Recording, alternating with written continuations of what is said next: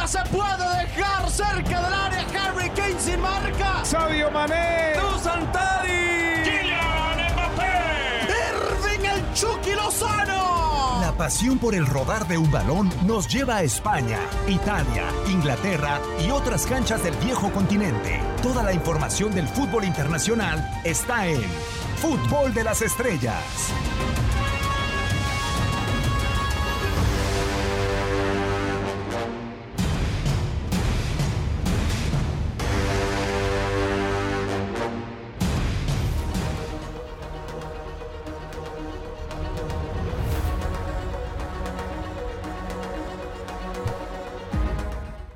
¿Qué tal amigos de TUDN Radio? Bienvenidos a una nueva edición del podcast de fútbol de las estrellas, programa donde pues tenemos bastante cargada la agenda, ya hay eliminatorias o ya hay el final de las eliminatorias de la UEFA rumbo a la Copa del Mundo de Qatar 2022, ya quedaron tanto quienes pasaron de forma directa a la Copa del Mundo como los cabezas de serie del repechaje, quienes también serán los eh, segundos en este sorteo, hay sorpresas, hay diferentes equipos que terminan decepcionando también, caso de varias de las potencias de eh, Europa, pero a final de cuentas ya hay boletos para la Copa del Mundo, que es lo más importante. Soy Max Andalón y presento a quien me acompañará a lo largo de este podcast para discutir lo mejor de la actividad del fútbol europeo. José Hernández, José, como siempre, un placer. Bienvenido al podcast de Fútbol de las Estrellas. Hola Max, un placer estar contigo, gracias, este, espero que te encuentres bien y un saludo a todos los que nos escuchan en Fútbol de las Estrellas. Sí, lo dices bien, ¿no? Se terminó la, la, eliminatoria europea, por lo menos la fase de grupos, ya están los boletos directos, este, y también ya conocemos las selecciones europeas que estarán participando en el repechaje. Ahora, eh, para empezar, digo, como dirían por ahí los que saben, vamos de lo general a lo particular, de lo más, eh, pues amplio, digamos, o una pregunta bastante abierta eh, de esta eliminatoria, de, de, estas eh, jornadas. ¿Con quién te quedas como, digamos, sorpresa y con quién te quedas como decepción? ¿Quién lo hizo bien y quién lo hizo mal? A ver, es una muy buena pregunta eh, y creo que te la puedo responder con lo que sucedió en el grupo A. Este, y no sé si estarás de acuerdo conmigo, pero eh, más allá de que Serbia pueda tener o, o no un, un, una buena selección, creo que por los nombres, el talento, la calidad, eh, el tener a, uno de los dos mejores jugadores del mundo, este, me parece que, que, que, Portugal, el no haber conseguido el boleto directo, es una gran decepción, me parece, eh, porque tienen una gran este, generación de jugadores eh, con muchísimos talentos, todos juegan en en los equipos más grandes de Europa, eh, Max, y, y, terminan segundos. Y, y lo mismo decir de Serbia, ¿no? Que, que consigue los resultados, especialmente en ese último partido con, con, contra Portugal, ¿no? Sí, a ver, yo, yo también eh, coincido, creo que le ha pesado bastante a Portugal el hecho de no pasar de forma directa termina eh, pues obviamente siendo decepcionado más allá de que sí Serbia tenga a Dusan Tadic, a Luka Jovic, a, a, varios futbolistas bastante interesantes creo que por plantilla y por lo que tú mencionas sí estaba obligado obviamente eh, Portugal a ganar Ahora, lo decíamos en las transmisiones de TUDN Radio, que creo que le termina costando a Portugal gran parte del boleto es esto. Eh, creo que contra Alemania, quizá contra Francia, contra eh, alguna potencia mucho más grande del viejo continente y del mundo, a Portugal se le facilitaría por lo general el no tener la pelota, el ceder la iniciativa y con eh, Bruno Fernández, con Cristiano Ronaldo, con Bernardo Silva, con Diego Jota, con cualquier elemento que te pueda hacer alguna diferente en un contragolpe fulminar a tu rival y así liquidar el partido. Aquí no pasa eso. Vemos a un Portugal en los diferentes partidos y sobre todo enfrentando a, potencias menores, por así decirlo, o a países que no son potencias, teniendo que tener la pelota, teniendo que ser el que proponga, y creo que eso le ha generado o le, ha causado el hecho de estar incómodo, de no estar en su máximo esplendor. ¿No entendió Fernando Santos bien el planteamiento de los diferentes partidos o Portugal de plano no sabe jugar a tener el balón?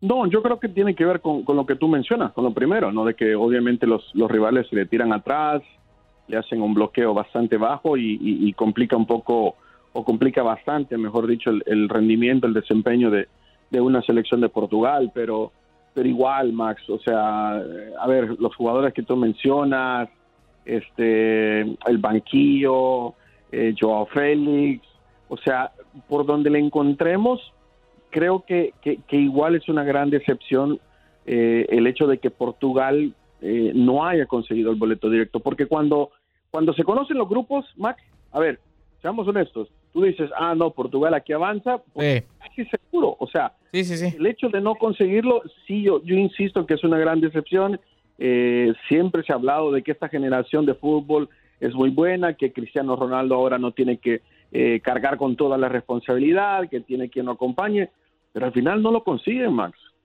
Sí, digo, yo creo que, que era algo que Fernando Santos no podría controlar, el hecho de que Serbia, Irlanda, Luxemburgo, Azerbaiyán, obviamente creo que te, te iban a jugar eh, a lo defensivo, cerrándote los espacios, tratando de que no te marquen gol, pero también eh, creo que, o por lo menos en mi punto de vista, no sé cómo lo veas, tú no estás 100% eh, exento de culpa. Veíamos eh, partidos de Portugal hay varios errores que en lo personal a mí no me terminan de convencer al 100%, que es, creo que hoy por hoy los dos mejores futbolistas de Portugal son Cristiano Ronaldo y Bruno Fernández, lo demuestran en el Manchester United, incluso no sé si ya decir que está el parejo, pero sí se ha acercado bastante Bruno a Cristiano Ronaldo en rendimiento, digamos, en números en cuanto al año pasado. Pero bueno, Bruno Fernández no lo termina utilizando en su posición prácticamente nunca desde que tomó las riendas de la selección. A veces lo ha puesto en la media punta así, pero acompañado, a veces como interior. Y eso creo que en lo particular no me termina de agradar del todo. Y también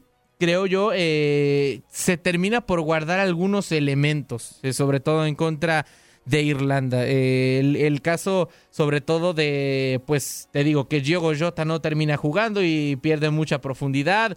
Eh, Gonzalo Guedes termina jugando de extremo. Andrés Silva, que no sé si tendría que haber sido titular, pero yo por lo menos ahí eh, sí, sí, creo que hay una cierta, no sé si arrogancia, pero sí decir, puedo jugar con suplentes.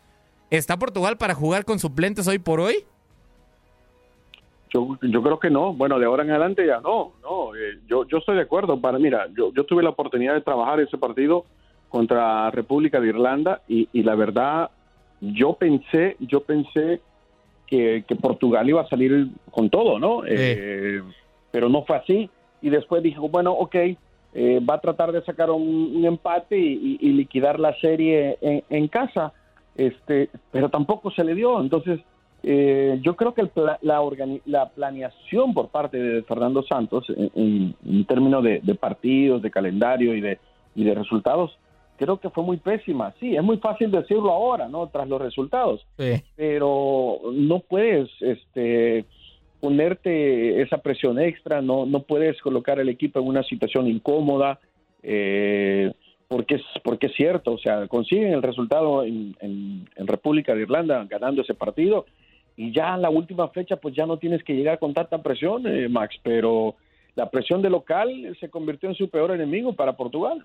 Sí, sí, desafortunadamente y tendrán que ir a repechaje por segunda ocasión consecutiva para acceder a la Copa del Mundo. Pasamos, digo, desafortunadamente, lo que más creo nos ha dejado esta fecha FIFA no son tanto eh, gestas históricas, no son tanto jugadores que hayan roto récords, sino decepciones y la campeona actual de Europa está en repechaje. Eh, realmente todo parecía ir eh, viento en popa, iba a ir bastante bien y al final se nos cayó Italia, José. Sí, se nos cayó. E, esa era otra, la otra decepción, ¿no? Que, yo estaba pensando un poco, pero me enfoqué más en lo que había sucedido en el, grupo A, porque igual eh, sigue siendo muy sorpresivo lo, lo, de Serbia. Y Suiza creo que tiene más armas para sorprender que Serbia, justamente.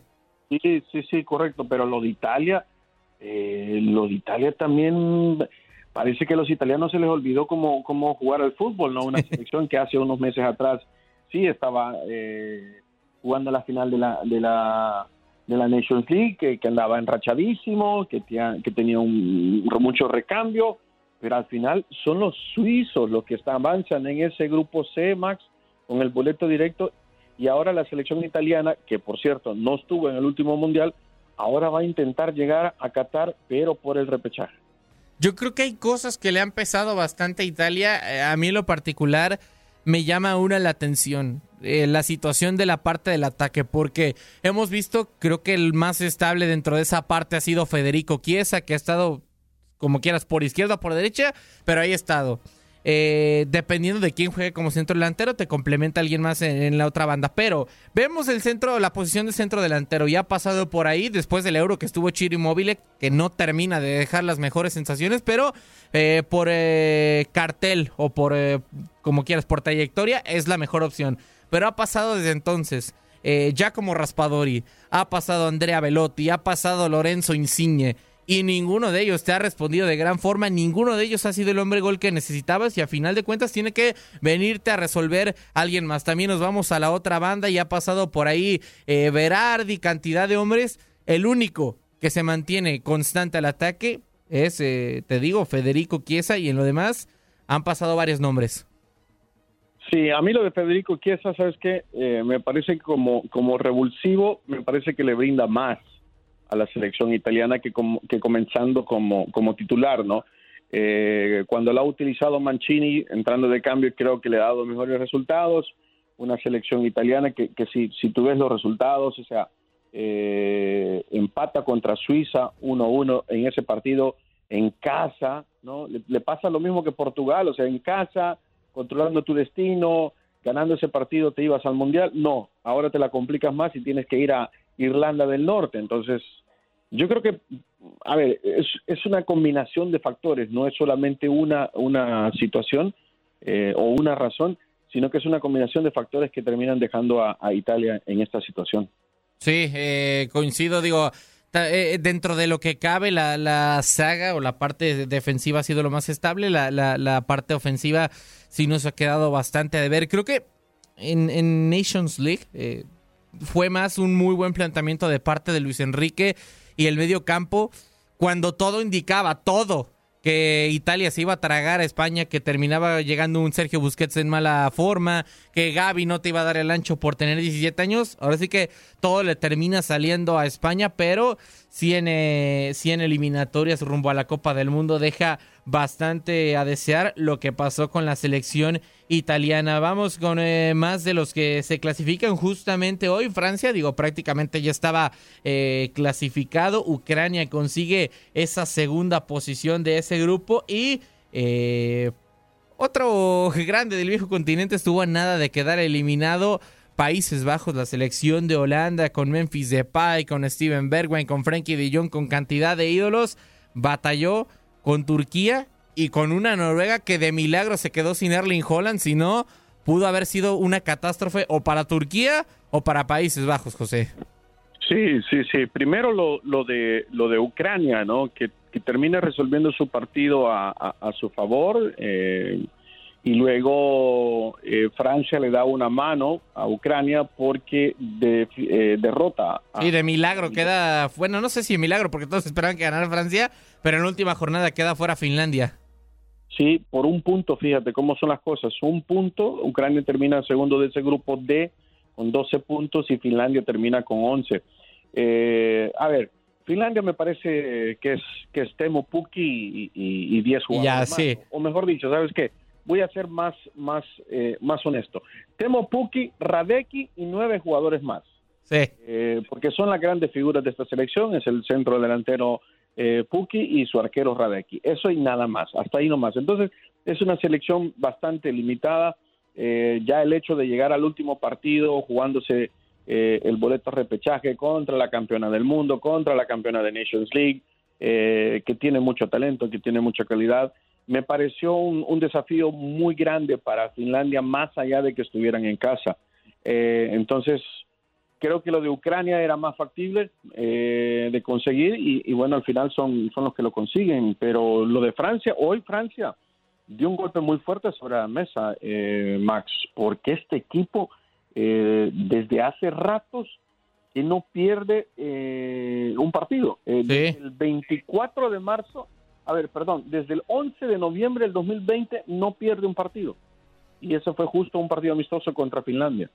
Sí, sí, sí. Y en esta eliminatoria, ocho juegos, cinco partidos ganados, tres empates que quizá te quedan como ese asterisco, si lo puedes decir de alguna forma, o, ese que no, no, te deja hacer el paso completo, pero aún así lo de Francia sigue manteniéndose bastante en buena forma, digo, salvo el hecho, lo que termina pesando mucho, que es la eliminación a manos de Suiza en la Eurocopa, que, que, que pues llegabas como amplia favorita a la Copa del Mundo, y mejor dicho, a la Eurocopa y te terminas quedando eh, fuera de forma inexplicable. Ahora pasamos al otro grupo que te comentaba que se define el día de hoy, Países Bajos. Termina, entre comillas, haciendo la tarea, creo que con más eh, dificultades de las esperadas, más allá de que sí, eh, ganan 2 por 0, de que terminan consiguiendo un marcador que creo que es relativamente holgado. Lo consiguen los dos goles en los últimos minutos. Y nada más porque te digo, Noruega no tenía Holland, en ningún momento se vio eh, peligro. Parecía que Sorlot lo intentaba, pero hasta ahí. Y no sé si decir hasta porque tuvo facilidades de parte de los rivales, Países Bajos está en la Copa del Mundo.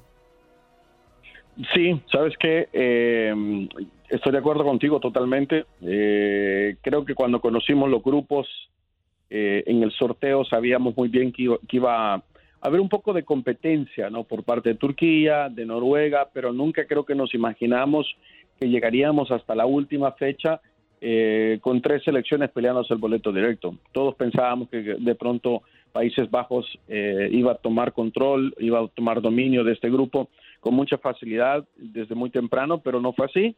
Eh, hoy Países Bajos creo que lo gana el partido por su calidad de sus jugadores, eh, con goles este, ya en el segundo tiempo.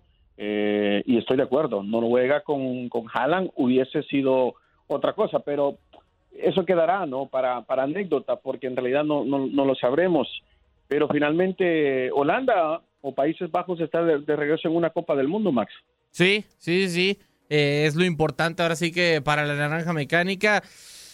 entiendo que quizá para mucha gente puede ser ¿cómo decirlo? Que tienes que estar obligado a dar algunas sensaciones y, que tienes que ganar por cierto margen, eh, ¿cómo decirlo? Por, con cierto dominio.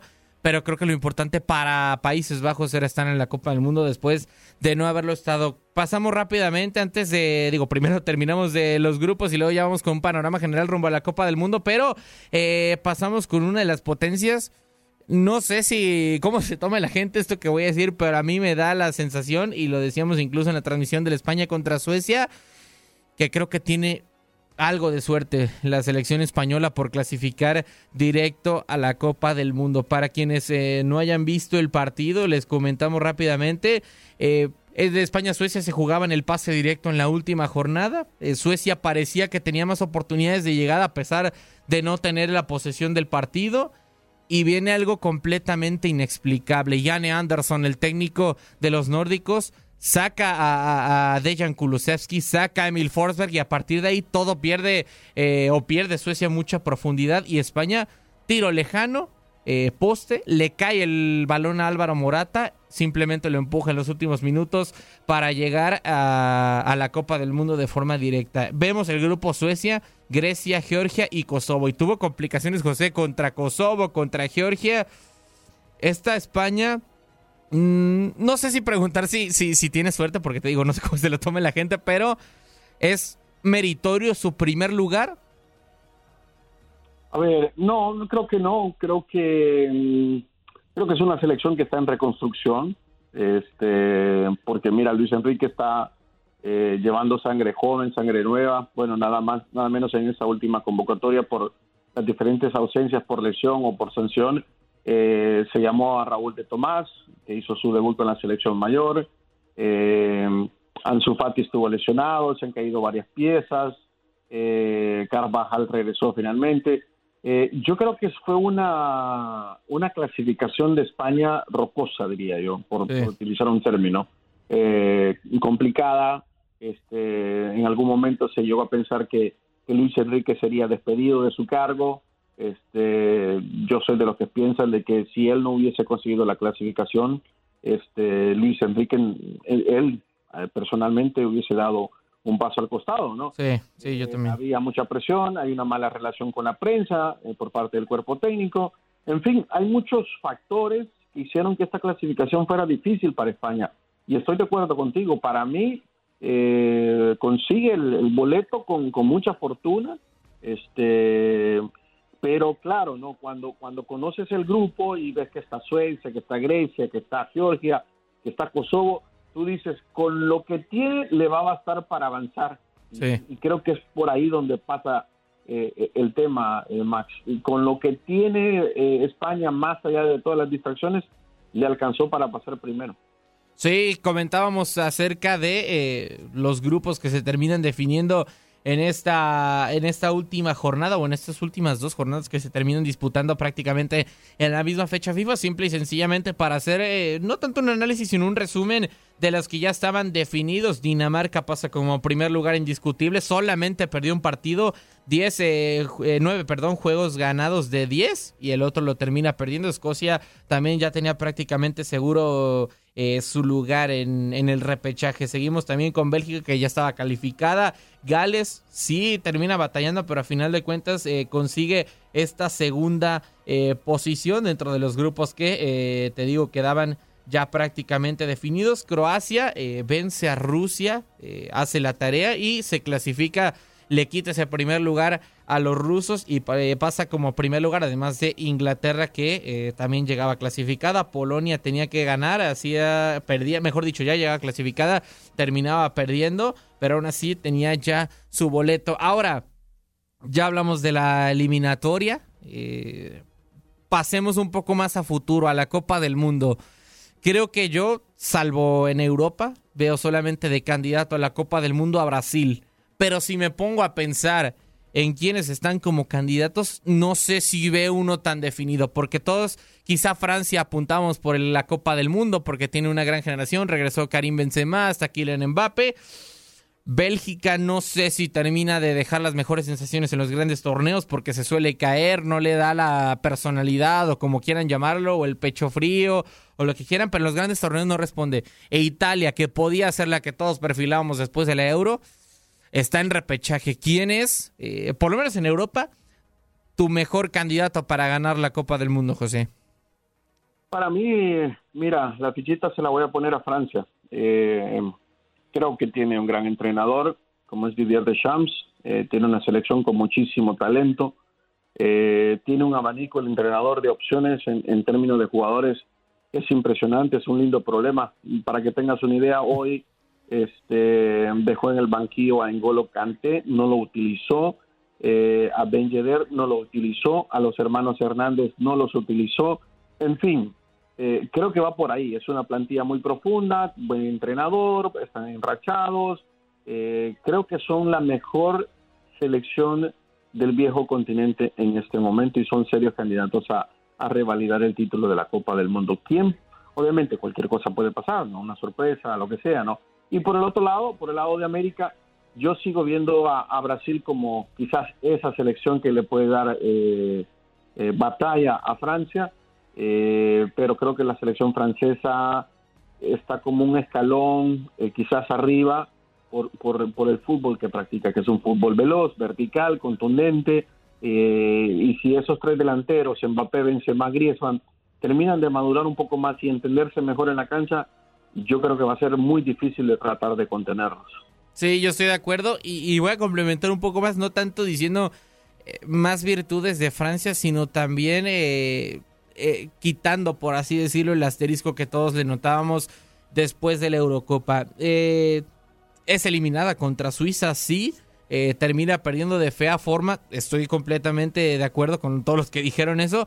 Pero si nos ponemos a ver el partido, cómo termina jugando Francia eh, ese juego, daba la impresión de que se termina confiando, termina dejando vivir a Suiza durante gran parte del partido y así es como pues como termina reviviendo la selección helvética, se van a penales y ahí pues desafortunadamente Kylian Mbappe termina quedando como el villano, pero había un lapso del partido en el que sí Suiza comienza comienza ganando pero después, dos o tres minutos después, Francia termina metiendo una seguidilla de goles en los que te da la impresión de que puede resolver cualquier partido, bueno, no cualquier partido, pero Suiza tampoco es, eh, es un rival eh, fácil.